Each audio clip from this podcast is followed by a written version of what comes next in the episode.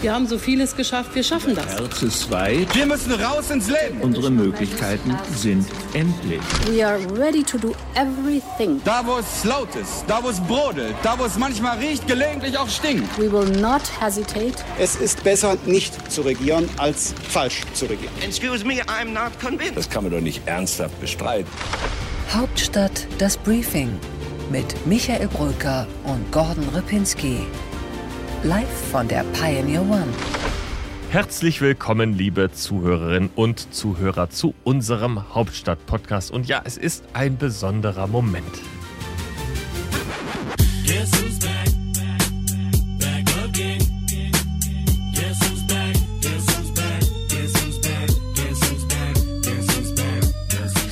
he's back.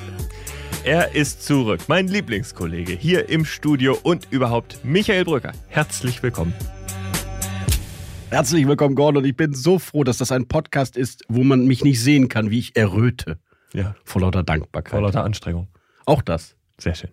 Wir reden heute über die Politik und wir reden heute, lieber Michael, über ein Thema, über das wir eine ganze Weile nicht mehr geredet haben. Leider müssen wir offenbar wieder drüber reden, weil die Zahlen, das muss man so sagen, der Corona-Inzidenzen und Infektionen steigen. Sie steigen auf einem Niveau, äh, auf dem es zwar doch so halbwegs okay ist, aber wo man doch mal sagen muss, ah, Ende Oktober und so ein kleines Déjà-vu, letztes Mal Ende Oktober, die Bars waren noch offen, wir haben uns noch des Lebens erfreut und dann kam ein ganz klitzekleiner, kurzer, vierwöchiger Lockdown, damit wir miteinander Weihnachten feiern können und das war dann Ende April vorbei. Wir haben jetzt inzwischen 28 Städte in Deutschland und Kreise, die eine Corona-Inzidenz von über 200 haben. Auch Berlin gehört natürlich wie immer mit dazu. Und trotzdem, Gordon, bin ich der Meinung, der 28. November muss der Freedom Day bleiben. Die Aufgabe oder die Auflösung der epidemischen Lage nationaler Tragweite muss dringend passieren. Ja, das ist ja auch in Ordnung. Nur was heißt das? Ich glaube nicht, dass es heißt, dass wir alle Maßnahmen fallen lassen. Es sind ja in Wahrheit auch nur noch Restmaßnahmen, die wir haben. Wir tragen die Maske eben noch zum Beispiel im öffentlichen Nahverkehr oder in Supermärkten. Ich glaube, das sollte man noch lassen, weil wir sonst in eine andere Richtung uns bewegen müssen, so schnell wieder. Denn wer weiß, was passiert, wenn hier im Winter tatsächlich die Infektionszahlen, wir hoffen es nicht, tatsächlich sprunghaft nach oben gehen sollten. Wir hatten ja den Brief von Jens Spahn an alle Fraktionsvorsitzenden, wo er den klargemacht hat, ihr könnt natürlich eure weiteren Maßnahmen auch umsetzen vor Ort in den Ländern und trotzdem äh, die, die nationale Tragweite aufheben. Und darin hat er selbst den Satz geschrieben vom Ausnahmezustand. Das fanden wir ja beide sehr interessant. Ich finde, es war auch einer. Wir haben fast zwei Jahre Ausnahmezustand. Es geht ja auch um eine Staatspraxis, dass bestimmte Dinge plötzlich per Verordnung möglich sind, die ich eigentlich so nicht mehr möchte. Und äh, ich bin trotzdem der Meinung, es gibt auch Beschränkungen, die man aufheben könnte. Zum Beispiel die Maskenpflicht im ICE.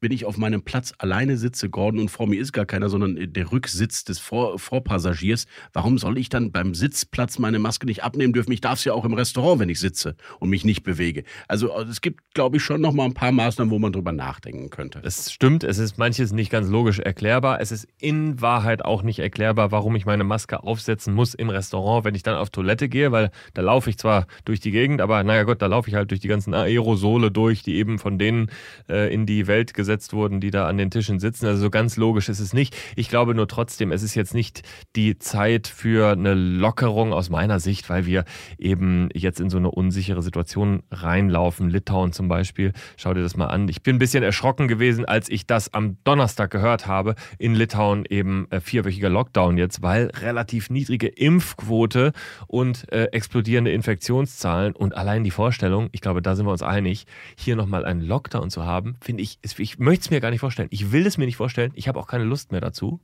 Gordon, er wird auch nicht kommen. Er wird auch nicht kommen. Ich glaube es auch Ich, nicht. ich glaube ja auch, dass er nicht kommen wird. Und trotzdem geht es mir auch um Wahrhaftigkeit und Klarheit. Lothar Wieler, Präsident des RKI-Instituts, hat im Mai noch gesagt, unter welchen Voraussetzungen wir zu einer erheblichen Erleichterung kommen können. Hören wir uns das nochmal eben an. Die steigende Impfquote wird in absehbarer Zeit sehr spürbare Erleichterungen bringen. Bis wir aber weitgehend auf Maßnahmen und Regeln verzichten können, muss der Anteil der Immunen bei der vorherrschenden Virusvariante B117 deutlich über 80 Prozent liegen. Und diese Impfquote ist jetzt erreicht. Wir haben eine Impfquote bei der erwachsenen Bevölkerung von über 80 Prozent. Irgendwann ist auch mal gut. Es muss irgendwann vorbei sein. Und ich glaube, es gab ja so eine Sache, die wir immer wieder gesagt haben im Frühjahr, im letzten Winter, dieses mit dem Virus leben. Ich glaube, wir müssen dahin kommen, dass wir jetzt nicht mehr so hyperventilieren, zu panisch werden. Ich habe da auch zum Beispiel dran gedacht bei dieser Infektion in Berlin im Berghain. Ne? Klischee. Der Club ist offen, äh, da sind weiß ich nicht wie viele Leute und dann gibt es am Ende 19 Infektionen äh, mit Corona. Ich glaube, ähm, das äh, Statement, was dann abgelassen wurde danach, das gesagt wurde, ja, das ist so, wir haben 19 Infektionen, aber wir müssen uns dann eben auch daran gewöhnen, damit klarzukommen. Ich glaube, das ist richtig, weil die Wahrheit ist ja eben auch, die Leute, die infiziert werden, obwohl sie geimpft sind, haben in aller Regel wirklich nur einen leichten Verlauf. Und es ist nun mal so, wenn wir rausgehen, dann haben wir im Winter auch mal eine Grippe. Michael, wir saßen jetzt ja hier in der Redaktion zusammen. Wir haben uns gefragt, wie wird das eigentlich im Winter bei uns? Wir haben viel Homeoffice, aber wir sind natürlich auch mal miteinander, so wie wir beide jetzt im Studio. Und wir haben gesagt, natürlich kann es sein, äh, dass es auch irgendwen von uns in diesem Winter mal erwischt und jemand sich mit Corona infiziert. Und dann haben wir danach gedacht, ja, aber wir sind alle geimpft, wir haben uns hier frühzeitig impfen lassen. Und so war es früher in den Wintern auch. Dann hat eben jemand auch mal eine schwere Erkältung oder eine Grippe bekommen und toi, toi, toi, wenn es irgendwie gut läuft, wenn man geimpft ist, dann sollte es ja auch so sein. Das ist kein Plädoyer für Nachlässigkeit, es ist aber ein Plädoyer dafür, das alles so einzusortieren, wie es ist. Wir werden es nicht ganz loskriegen. Es wird auch wieder Infektionen geben da muss ich dann doch mal den Virologen Henrik Streeck in, in Schutz nehmen, der nämlich gesagt hat, es kommt irgendwann von an, zum Übergang von der Pandemie in die Endemie, also diese ständige Bedrohung durch einen Virus, der aber nicht mehr so schlimm wirkt. Er hat das so formuliert. Ich glaube, wir sind in dieser Übergangsphase von Pandemie zu Endemie und wir müssen eben da auch manchmal Maßnahmen zurücknehmen. Ich bin dafür, dass wir auch Maßnahmen zurücknehmen können, aber auch äh, gleichzeitig kommunizieren, dass wenn die Zahlen zu stark ansteigen, dass wir die Maßnahmen wieder anziehen. Also wir müssen da recht schnell und agil sein, dass wir da so ein Ping-Pong-Spiel haben. Und wahrscheinlich werden wir diesen Status erreichen im Winter, dass wir mit dem Virus leben lernen müssen. Und ich glaube, interessant wird sein, wie viele Statistiken und Studien wir zu den Impfdurchbrüchen wirklich bekommen. Absolut richtig. Ich glaube, wir brauchen viel bessere Statistiken. Wir brauchen genauere Zahlen darüber, äh, wen es eigentlich genau erwischt und in welcher Intensität. Natürlich, wir haben die Inzidenzen der Hospitalisierung, aber das bringt uns eben auch nichts, wenn es vor allem äh, die Ungeimpften sind. Also da müssen wir genauer werden. Äh, da brauchen wir bessere Statistiken, bessere Zahlen und dann werden wir auch durch diesen Winter ordentlich durchkommen. Gordon, bleib gesund. Mick, du auch.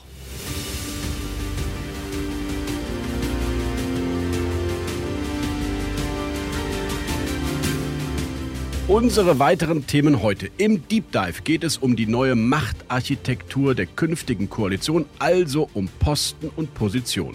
Im Interview der Woche spricht unsere politische Reporterin Marina Kornbacki mit Toni Hofreiter, dem grünen Fraktionschef, über seine Erwartungen und Anforderungen an die Koalitionsverhandlungen. Bei What's Right geht es um die Sehnsucht der Konservativen nach einer Teamlösung. Und bei What's Left schauen wir auf einen Politiker, eine, ja, eine Legende der Linken bei der SPD, der nicht bei den Koalitionsverhandlungen dabei ist. Und ein Satz zu unserer beliebten Rubrik zum Abschluss des Podcasts. Heute mit einer französischen Journalistin, deren Namen nur Gordon Repinski so perfekt aussprechen kann. Mit Cécile Boutelet, unserer Wirtschaftskorrespondentenkollegin von Le Monde. Merci. Deep Dive. Unser Ziel ist es jetzt, äh, sehr konzentriert zu arbeiten. Wir werden den Arbeitsgruppen viel abverlangen. Das Ganze ist ja ein komplexes Unterfangen. Bis 10. November die Arbeitsgruppen und dann ist aus Vorweihnachten die Nikolauswoche geworden. In der Nikolauswoche soll dann ähm, Olaf Scholz zum Bundeskanzler gewählt werden. Jetzt geht es um die Architektur einer künftigen Koalition. Den wichtigsten Mann habt ihr, du und Rasmus, ja vergangene Woche schon sehr gut analysiert. Olaf Scholz, den künftigen Kanzler. Jetzt lass uns mal über andere Personalien und Positionen reden, die in dieser Woche bekannt geworden sind. Ja, die erste Personalie, die ja geklärt werden musste, Michael, ist ja die des Bundestagspräsidenten oder der Bundestagspräsidentin. Und dieser Unterschied, der war wirklich ein richtig großer Unterschied. Er hat am Ende die Debatte beherrscht. Alle haben mit Rolf Mütze nicht gerechnet, aber er wurde es nicht. Bärbel wer? Also vielleicht fangen wir mal an damit, was ist das für ein Amt? Bundestagspräsidentin. Du bist die Person, die Bundestagssitzungen eröffnet und schließt und Ordnungsrufe erteilt und so weiter. Äh, das ist alles relativ routiniert abarbeitbar, aber es ist eben auch eine wichtige Rolle, wenn zum Beispiel ein Anschlag auf äh, das Reichstagsgebäude passiert, wenn ein Todesfall ist, also wenn wirklich politisch bedeutende Momente sind. Ähm, zum Beispiel erinnere ich mich an die Rede von Wolfgang Schäuble in dem Moment, als der Reichstag attackiert wurde von Demonstranten. Da geht es dann schon darum, auch ähm, ein Gedankenmodell mitzugeben, eine Idee davon, wie Demokratie aussehen soll, äh, was äh, das Parlament kann und was es tun soll und was die Aufgabe der Parlamentarier ist. Bärbel Baas ist eine Frau, die ist wirklich mitten aus dem Leben. Aber Gordon, ich muss echt sagen, vielleicht täusche ich mich ja auch und ich kenne sie nicht gut genug. Ich habe nur in den letzten Jahren sehr wenig von ihr, auch von Sozialdemokraten, wenig von, von ihr oder über sie gehört. Und du hast es gesagt, das ist auch eine Art Demokratiebotschafterposten. Das sind die oftmals Ersten, die sich, wenn andere parlamentarische Versammlungen zu Besuch kommen, sich äh, zu Wort melden. Das sind wichtige, beeindruckende Reden gewesen. Ich denke sehr oft an Professor Norbert Lammer zurück, der das Bundestagspräsidentenamt wirklich genutzt hat, auch um Denkanstöße zu geben fast als eine Art Nebenpräsident. Bisher, sorry to say, traue ich Bärbel Baas das alles überhaupt gar nicht zu. Ich kenne gar keine Äußerung, keinen Satz, keine Rede, die irgendwie von ihr in Erwähnung geblieben ist in der gesamten anderthalbjährigen Corona-Pandemie-Zeit. Es ist schon richtig, Michael. Bärbel Baas bringt natürlich nicht diese Karriere mit sich, wie zum Beispiel ein Wolfgang Schäuble, der vorher Minister war, wie ein Norbert Lammert, äh, eine solche politische Institution schon. Aber Bärbel Baas kann was ganz anderes verkörpern. Sie kann nämlich das Parlament nahbar machen. Sie ist eine Politikerin, die als eine Frau gilt, mit der man Pferde stehlen kann. Sie ist kompetent in ihrem Bereich der Gesundheitspolitik. Da hat niemand je, je dran gezweifelt. Sie war ja auch im Gespräch als Fraktionschefin. Also sie ist eine anerkannte Autorität auch insofern, aber eben eine Politikerin, Politikerin aus dem Leben. Und äh, diese Nahbarkeit, das kann dem Parlament auch gut tun, da bin ich auch von überzeugt.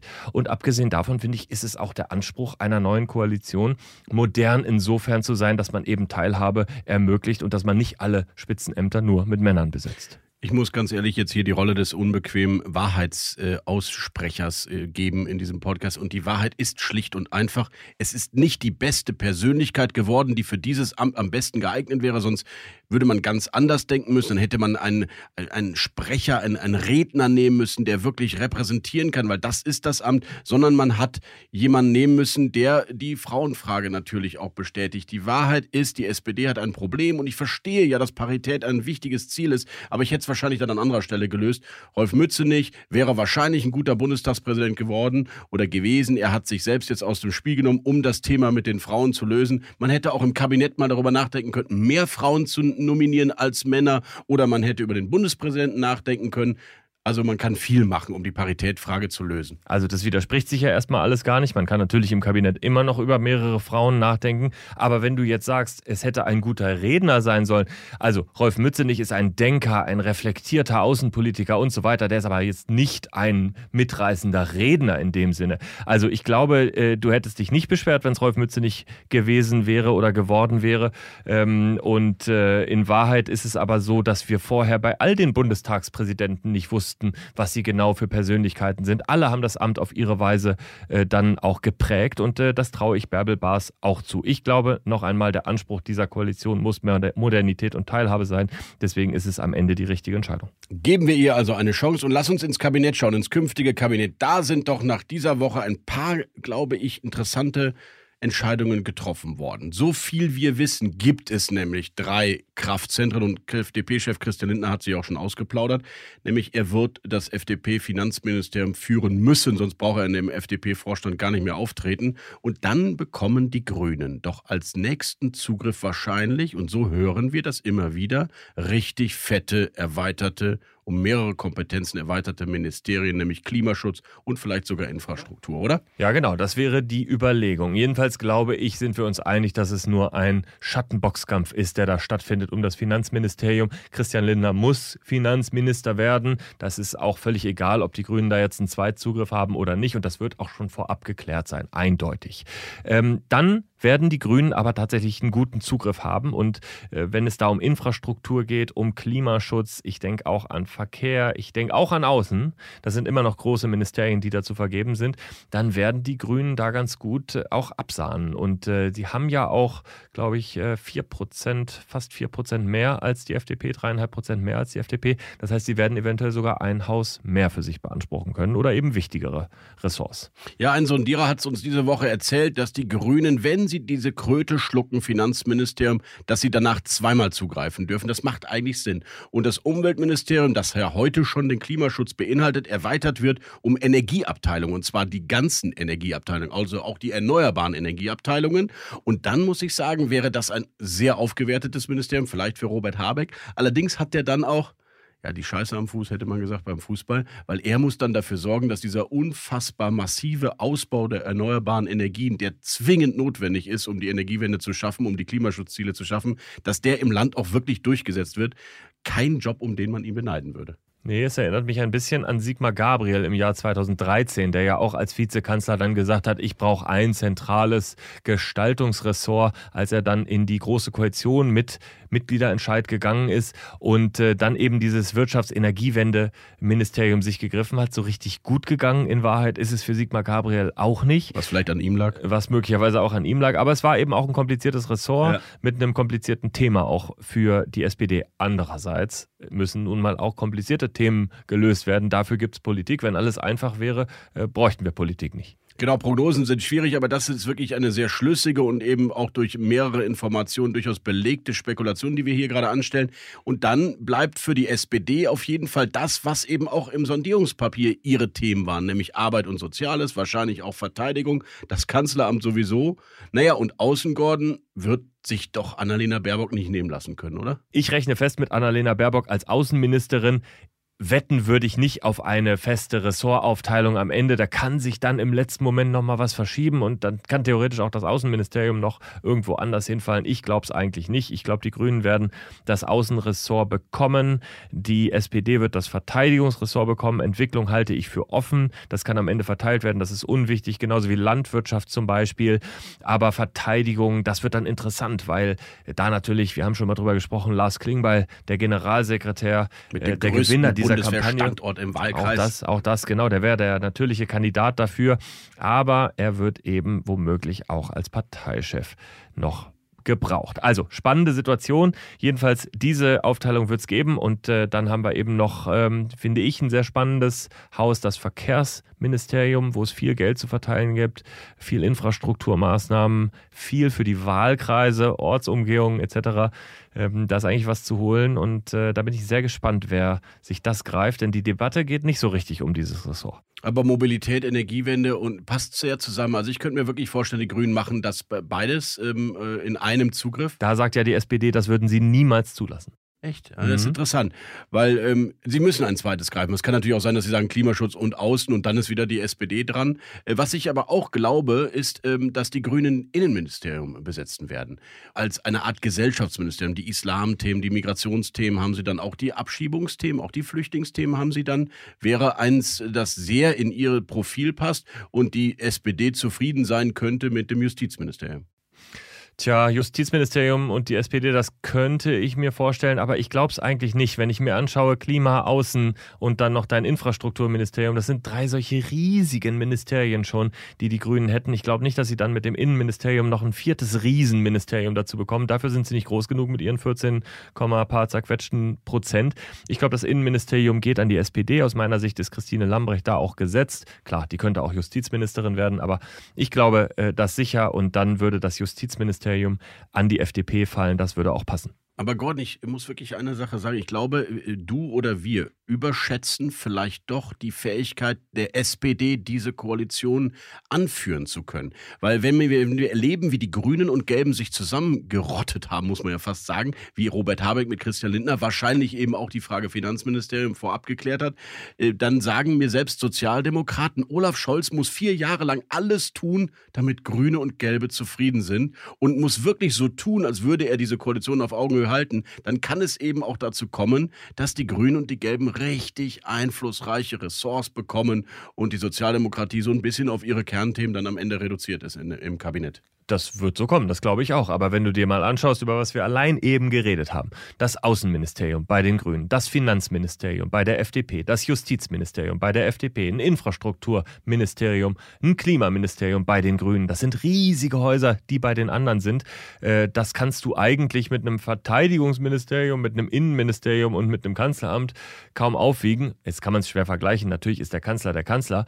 Aber ich fand auch spannend, was Johannes Vogel an Bord der Pioneer One in dieser Woche bei uns gesagt hat, nämlich es ist nicht mehr das Kräfteverhältnis von früher, sondern wir gehen mehr so in Richtung von vier mittelgroßen Parteien. Nicht gleich groß, mittelgroß, aber vier, ne? also zwei größeren und zwei kleineren, aber auch zweistelligen Parteien, was ja auch dazu führt, wir haben das erste Mal nicht nur eine Dreierkonstellation auf Bundesebene, sondern eine, wo die beiden etwas kleineren Partner zusammen mehr Stimmen im Bundestag haben als, haben als der etwas größere Partner. Und wir haben eigenständige Parteien, die von Wahl zu Wahl, von Ebene zu Ebene koalieren, wo sie inhaltlich am meisten zusammenbringen.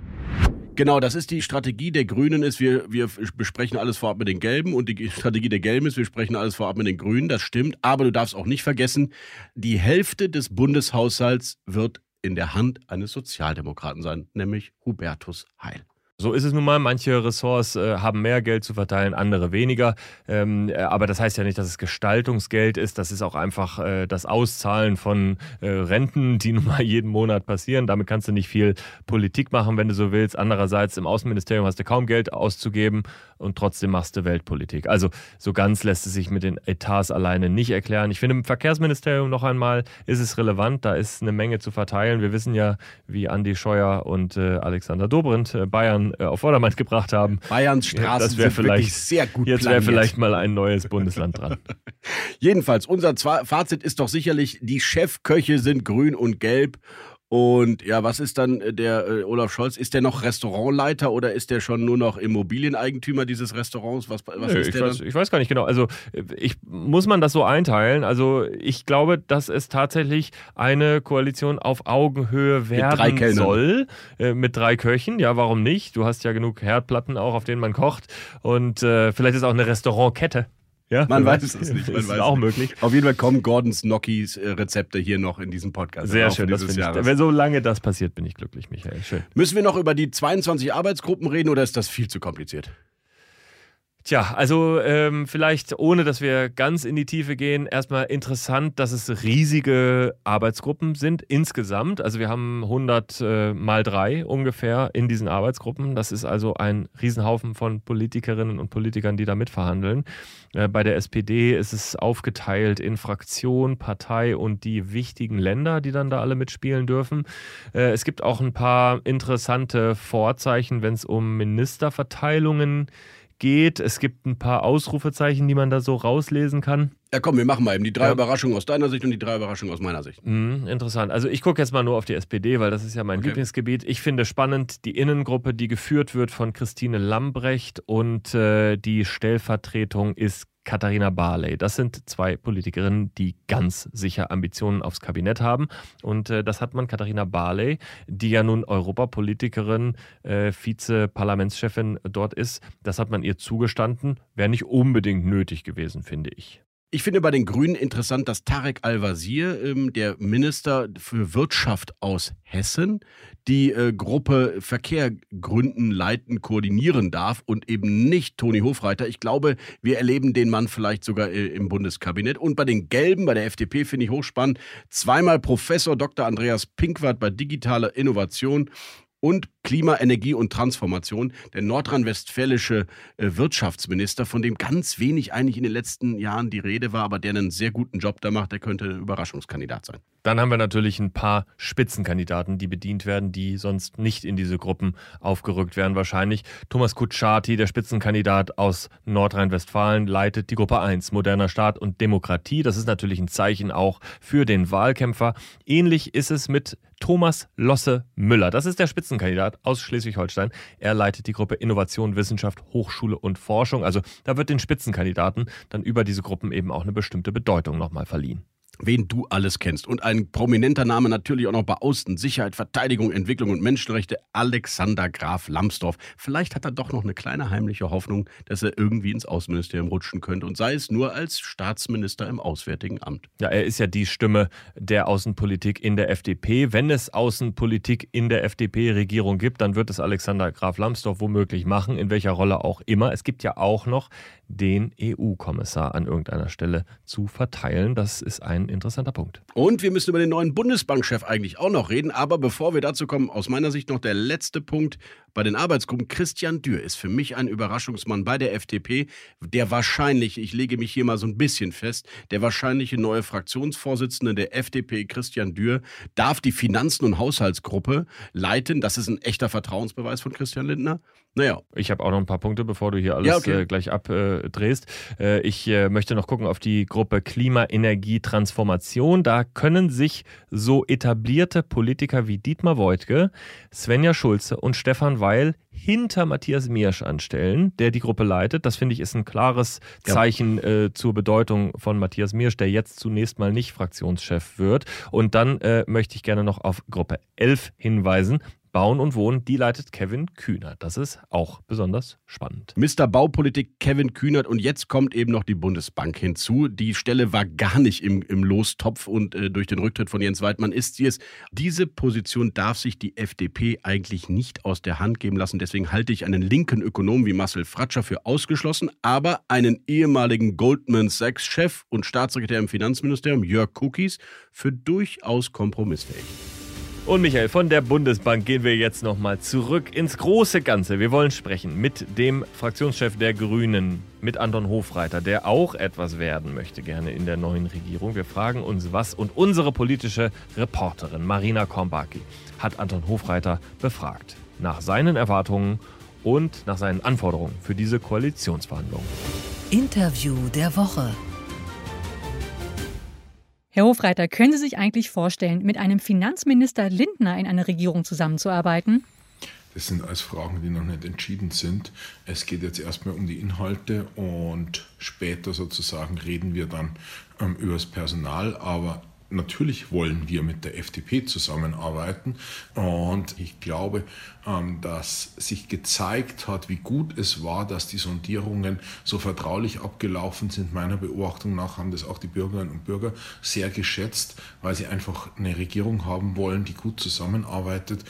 Deshalb ist es auch sinnvoll, dass ähm, heikle Personalfragen erstens am Ende ähm, der Verhandlungen entschieden werden und zweitens auch mit einer hohen Vertraulichkeit. Gut, dann reden wir mal über Inhalte. Sie sind der Grünen-Chefverhandler beim Thema Mobilität. Die Grünen wollen die Verkehrswende, sind aber schon in den Sondierungen am Tempolimit gescheitert. Das kommt nicht. Wie passen da Anspruch und Wirklichkeit zusammen? Erstens mal ähm, bin ich auch für viele Themen zuständig, aber auch für das Thema Mobilität. Und das Tempolimit, ja, das ist schmerzhaft, ähm, dass das nicht kommt.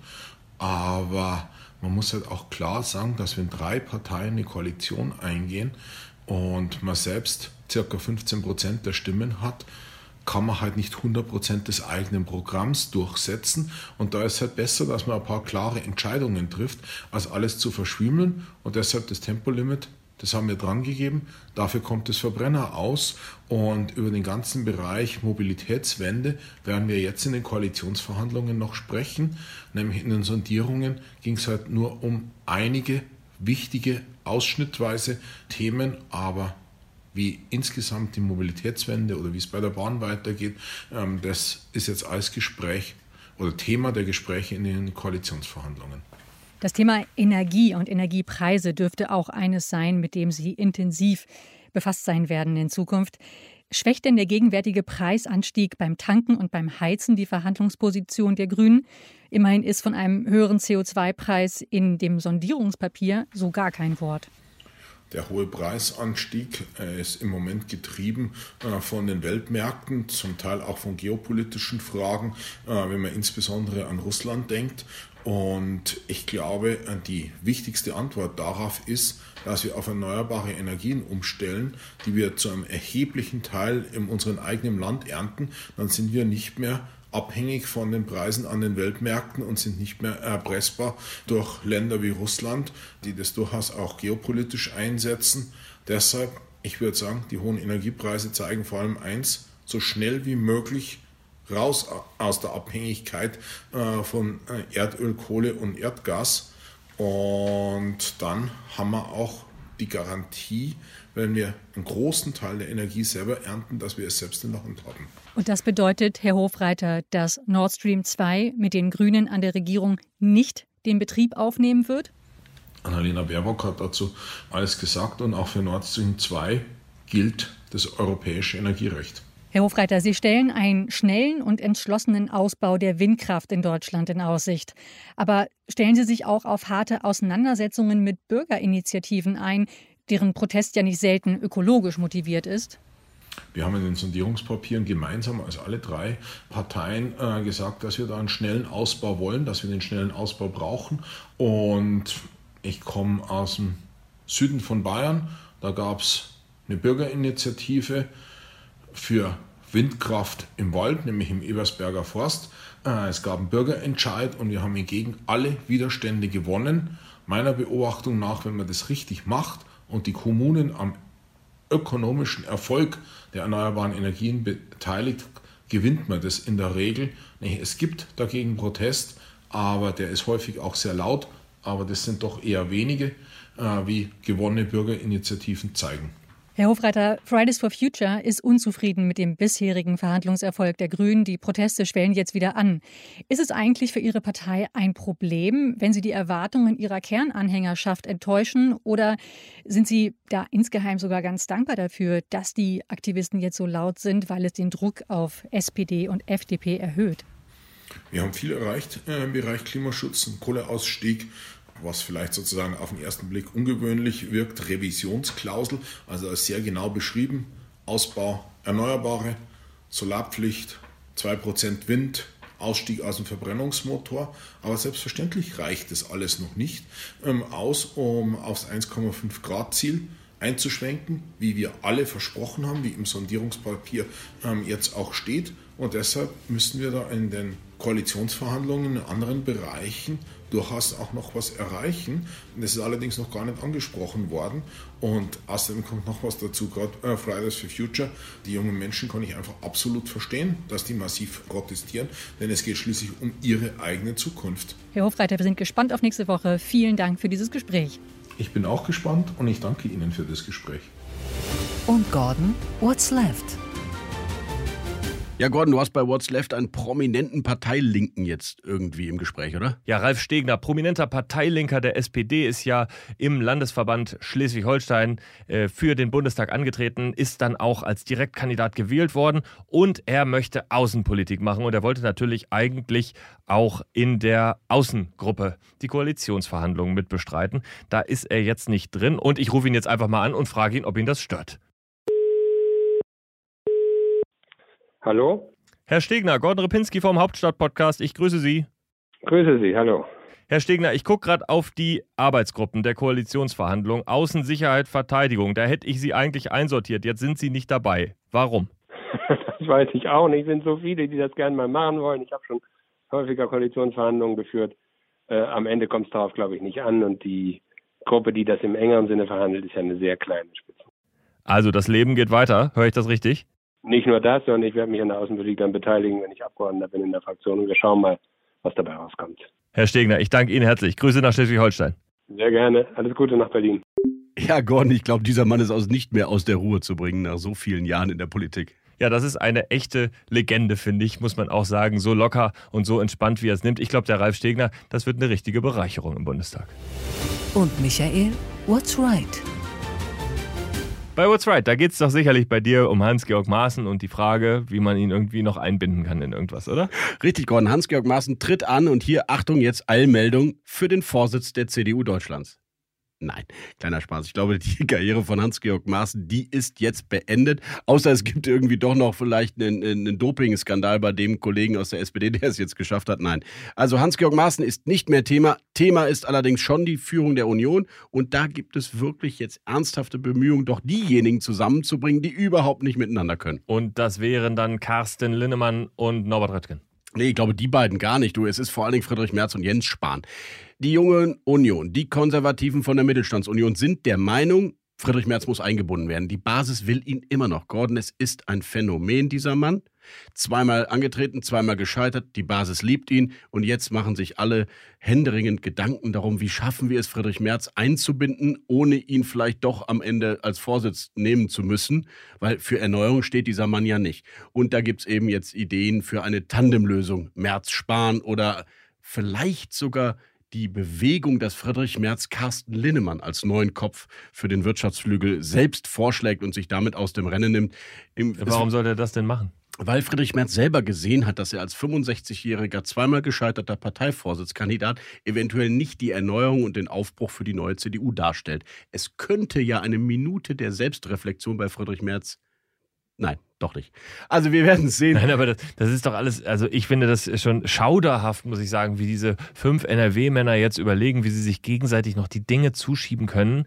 Äh, und äh, es kommt einfach niemand von außen mit dazu, als ob es um die Spitzenkandidatur gegen Thomas Kutschaty geht. Ja, ich glaube, Thomas Kutschaty, das ist nochmal ein anderer Podcast wert. Aber Gordon, die Wahrheit ist, es gibt keine Persönlichkeit aus den anderen Landesverbänden, die im Moment die Macht, die Netzwerke oder auch die Erfahrung hat, um jetzt eine Rolle zu spielen für die Parteiführung. So ist das einfach. Karin Prien wird genannt ständig. Die wird vielleicht nicht einmal das Landtagsmandat in Schleswig-Holstein bekommen. Serap Güler ist auch wieder Nordrhein-Westfalen. Also ich gehe die Frauen durch. Silvia Breer hatte gerade die Chance, im Heute-Journal mal klarzumachen, wofür sie eigentlich steht. Da fiel ihr gar nichts Inhaltliches ein. Also diejenigen, die sie nach vorne spielen könnten, tun es ja einfach nicht in der Union. Ich glaube, dass wir hier an diesen beiden Beispielen, die wir in diesem Podcast besprochen haben, an der Entscheidung für die Bundestagspräsidentin Bärbel Baas, die vielleicht auch nicht ganz erwartet war am Anfang und dies jetzt wird und jetzt betrachtet man sie vielleicht mit einer anderen Offenheit und an der Union oder der CDU, die eben immer noch in ihren fünf Männern in diesem Kreisel verharrt. Ich glaube, dass man da schon sehen kann, äh, wo gesellschaftlicher Fortschritt ein bisschen mehr vorhanden ist und ein bisschen weniger. Und ich glaube, das ist ein echtes Thema bei der CDU. Okay, Gordon, vielleicht gibt es ja doch noch die Doppelspitze von Wiebke Winter und Annette Wiedmann-Mautz. Warten wir es mal ab. Ich rechne aber nicht damit. What's next? Also äh, folgendes, äh, liebe Zuhörerinnen und Zuhörer. Michael hat jetzt eine Pointe vorbereitet. Er hat mir gesagt, ich soll schnell zu ihm abgeben. Äh, machen wir es einfach. Gordon, 6. Dezember, dein persönlicher Freedom Day. Dein Kanzler wird gewählt. Nikolaus, oder wer?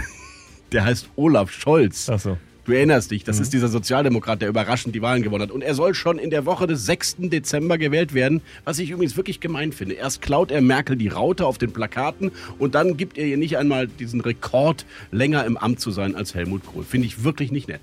Wobei ich da auch letztens schon mal drüber nachgedacht habe, warum Helmut Kohl eigentlich länger im Amt war, beziehungsweise auch nur so wenig länger als zum Beispiel jetzt Angela Merkel, wenn sie abgewählt wird. Die Angela Merkel hat ja vier reguläre Legislaturperioden regiert. Ganz einfach nämlich, 82 kam er an die Macht, aber nicht mit Wahlen, sondern mit einer übergelaufenen FDP. 83 waren dann erst die Wahlen. Und dann waren 87 wieder die Wahlen. Und dann aber nicht 91, sondern weil die Wiedervereinigung dazwischen kam, war schon 1990 die Wahl. Deswegen wurden es am Ende dann doch 16 Jahre. Ich freue mich auf dieses Wochenende ohne Wikipedia-Einträge und nachschauen, wann wer wo Kanzler wurde. Einsatz zu In unserer beliebten Rubrik freue ich mich heute auf Cécile Boutelet. Sie ist Wirtschaftskorrespondentin für die französische Tageszeitung Le Monde in Berlin. Hallo Cécile. Hallo Gordon. Wir fangen an mit den Begriffen. Ampelkoalition, Empathie. Schuldenbremse, Lustige Auseinandersetzung. Wir sind alle gespannt. französische Tageszeitung, Le Monde naturellement. Emmanuel Macron, Brillant, aber Einzelkämpfer. Paris, Schöne Stadt. Ich vermisse Paris. Ich habe immer noch einen Koffer in Paris. Berlin, Immer in Bewegung, immer spannend. Ich bleibe hier. Olaf Scholz, Ja, wird spannend. Ähm, ich hoffe, dass er ein bisschen Französisch versteht. Dankeschön, Cécile. Bitteschön. Well,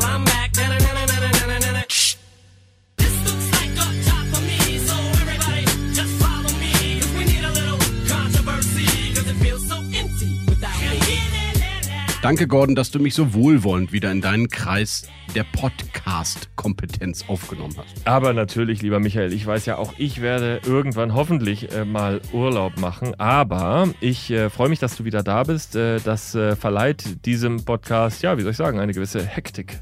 Würde, Kompetenz, Autorität. Eine, eine gewisse Unruhe. Nein, es ist sehr Liebe schön. du- und Zuhörer, an dieser Stelle schön, blenden wir uns aus. Vielen Dank, dass Sie heute wieder dabei Nein. waren. Ich wünsche Ihnen einen geruhsamen Start in dieses Ich Wochenende. möchte dich feiern dafür, dass du wieder da bist und wir tun das mit unserem Lieblingsrapper aus Detroit.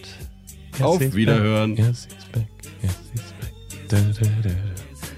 Adieu und tschüss, bis zum nächsten Mal. Hauptstadt das Briefing mit Michael Brücker und Gordon Ripinski. Live von der Pioneer One.